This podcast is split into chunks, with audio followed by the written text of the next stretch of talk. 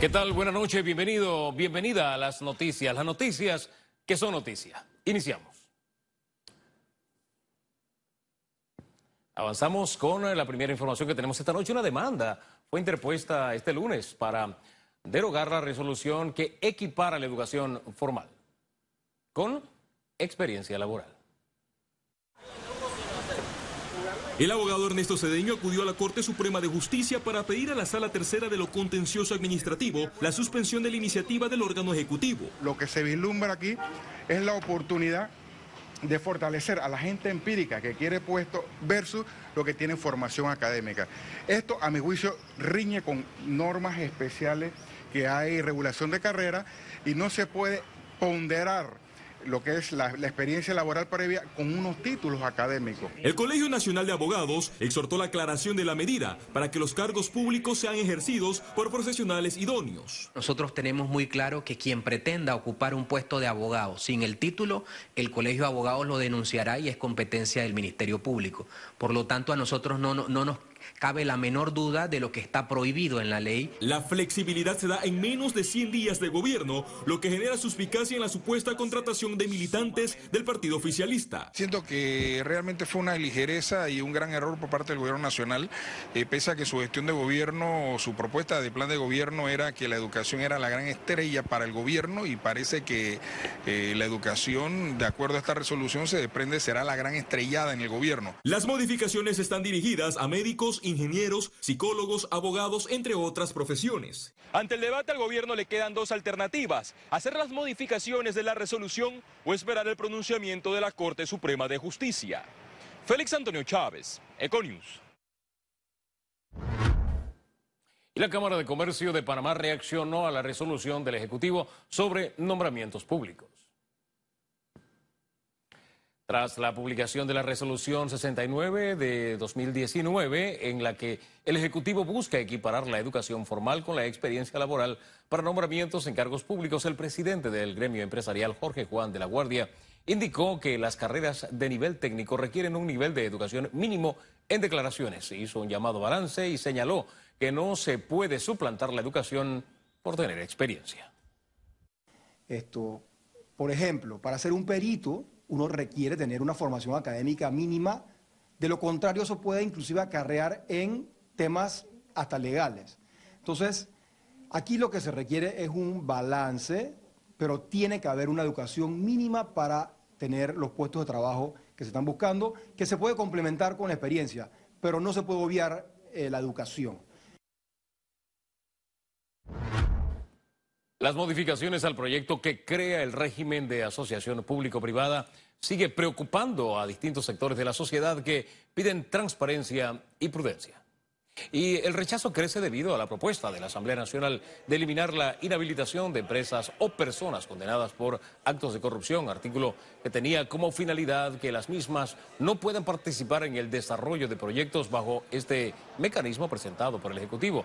Tanto Aida Maduro del Consejo Nacional de la Empresa Privada como Rubén Elías Rodríguez, expresidente del Colegio Nacional de Abogados, coinciden que la inclusión de los diputados en la Junta Directiva de la Asociación Público-Privada podría tener vicios de inconstitucionalidad, para sepultar así el proyecto con un veto.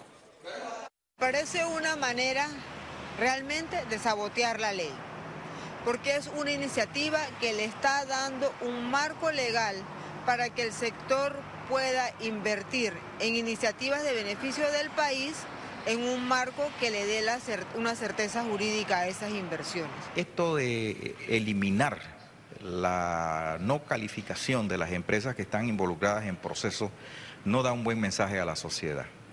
Y el otro de involucrarse ellos también en eh, el manejo de las contrataciones públicas, eh, obviando que el papel de ellos no es de parte, sino de fiscalizador. Y más de 23 eh, mil millones de dólares de presupuesto general del Estado aprobó. El Consejo de Gabinete también actualizaron el presupuesto del Canal de Panamá.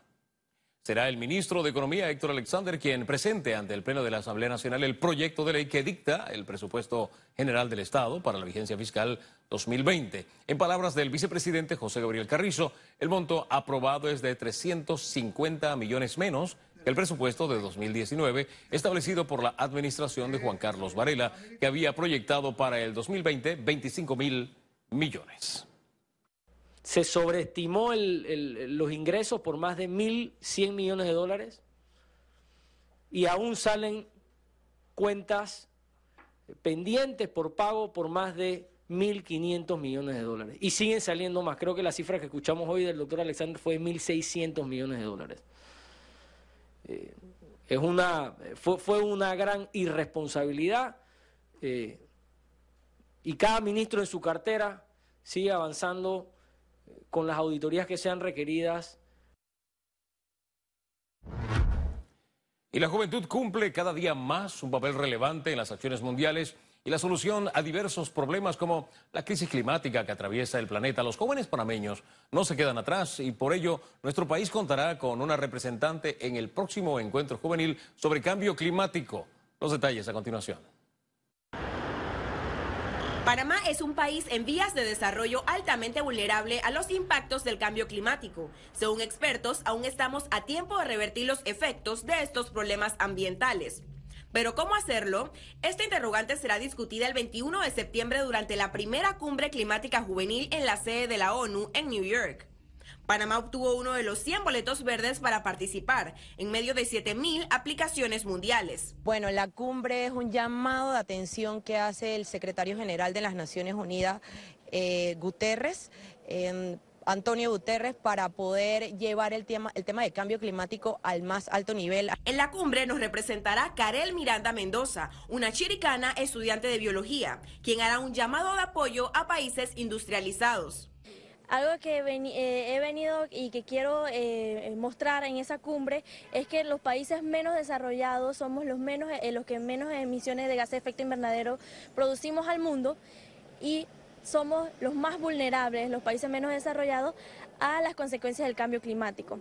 Para esta bióloga en formación, los efectos más visibles del cambio climático en Panamá son el aumento de la temperatura y del nivel del mar. Primero, cambiar la mentalidad de las personas. Segundo, la educación. Es muy importante porque no se tiene una educación ambiental. Entonces no se sabe qué se debe hacer y qué no se debe hacer para cambiar esta situación que tenemos porque comienza desde lo personal. Si nosotros cambiamos nuestra forma de vida, nuestra forma de consumir, entonces esa es la respuesta. Ciara Morris, Econews. Y este lunes inició formalmente la transición en la Caja de Seguro Social, con una reunión entre Julio García Ballarini, actual director, y el nuevo titular Enrique Lao Cortés. Lau señaló que su administración será de puertas abiertas y con una comunicación directa, ya que la población, los dueños de la Caja de Seguro Social tienen derecho de conocer cómo está su institución. Serán los pacientes la prioridad de su gestión. El director designado informó que se detendrán los nombramientos, traslados y ascensos. También señaló que se realizará una auditoría sobre los nombramientos realizados en los dos últimos años. Economía registran tendencia positiva de contrataciones para el último trimestre de este año 2019. A continuación le contamos los detalles. Expertos indican que la situación en el país empieza a reflejar indicios de mejora.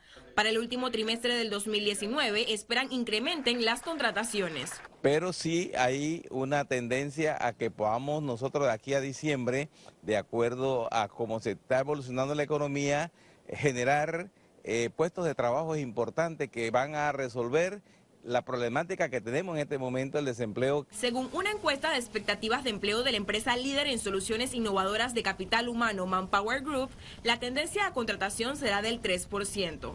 Y en ella nos encontramos que el sector empleador en un 8% cree que va a incrementar en un 7% cree que va a disminuir, por lo cual la tendencia nacional de empleo va a ser de un 3%. Quiere decir que de cada 100 empleos que existan en el país se van a estar generando 3 empleos más.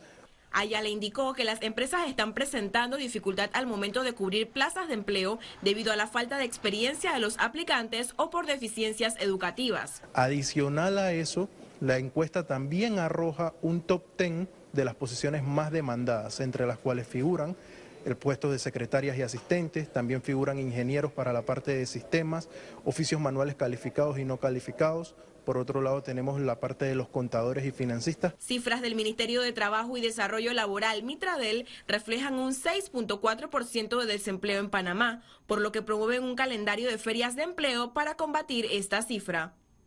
Ciara Morris, Econews. Son el 6.4 de desempleo. Y el Canal de Panamá firmó un acuerdo con el puerto de Rotterdam para comercio internacional.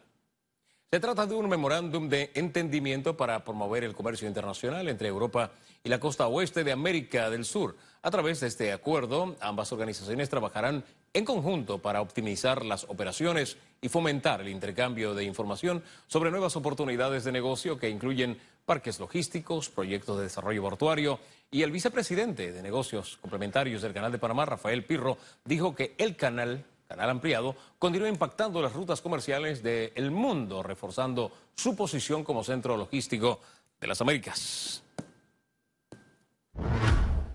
Y en Panamá inició una nueva etapa en la era de las telecomunicaciones y autopistas digitales con la integración de Millicom, Cable Onda y Movistar. La empresa Millicom formalizó la fusión entre Cable Onda y Movistar en Panamá.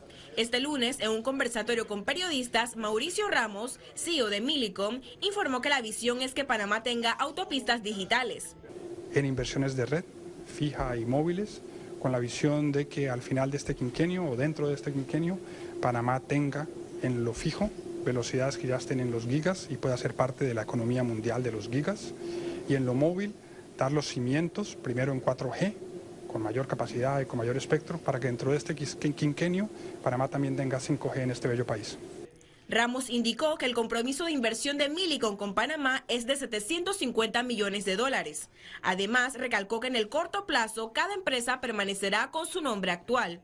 Tres marcas, pero lo que importa es lo que el usuario quiera, lo que el usuario decida, de manera que no nos vamos a dar una tarea acelerada, apresurada, vamos a consultar con los clientes y ya habrá tiempo poco importa la marca, lo que importa es buena red, altas velocidades, buena cobertura y buen servicio para los panameños. Con esta fusión, ahora la empresa cuenta en Panamá con 400.000 clientes residenciales, 35.000 corporativos y 1.6 millones en telefonía móvil. Ciara Morris, Econews. Y ahora un resumen de la jornada bursátil de este lunes 9 de septiembre.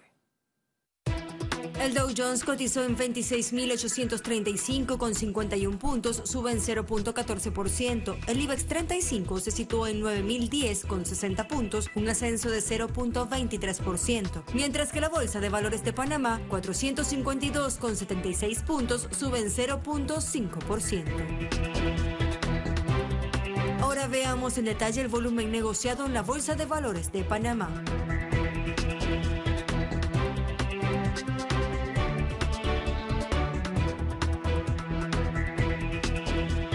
Total negociado, 8 millones 99 mil 183 con 15 centavos. Al regreso, internacionales y recuerde, si no tiene oportunidad de vernos en pantalla, puede hacerlo en vivo desde su celular a través de una aplicación destinada a su comodidad. Es Cable Onda Go, solo descárguela y listo. Ya venimos.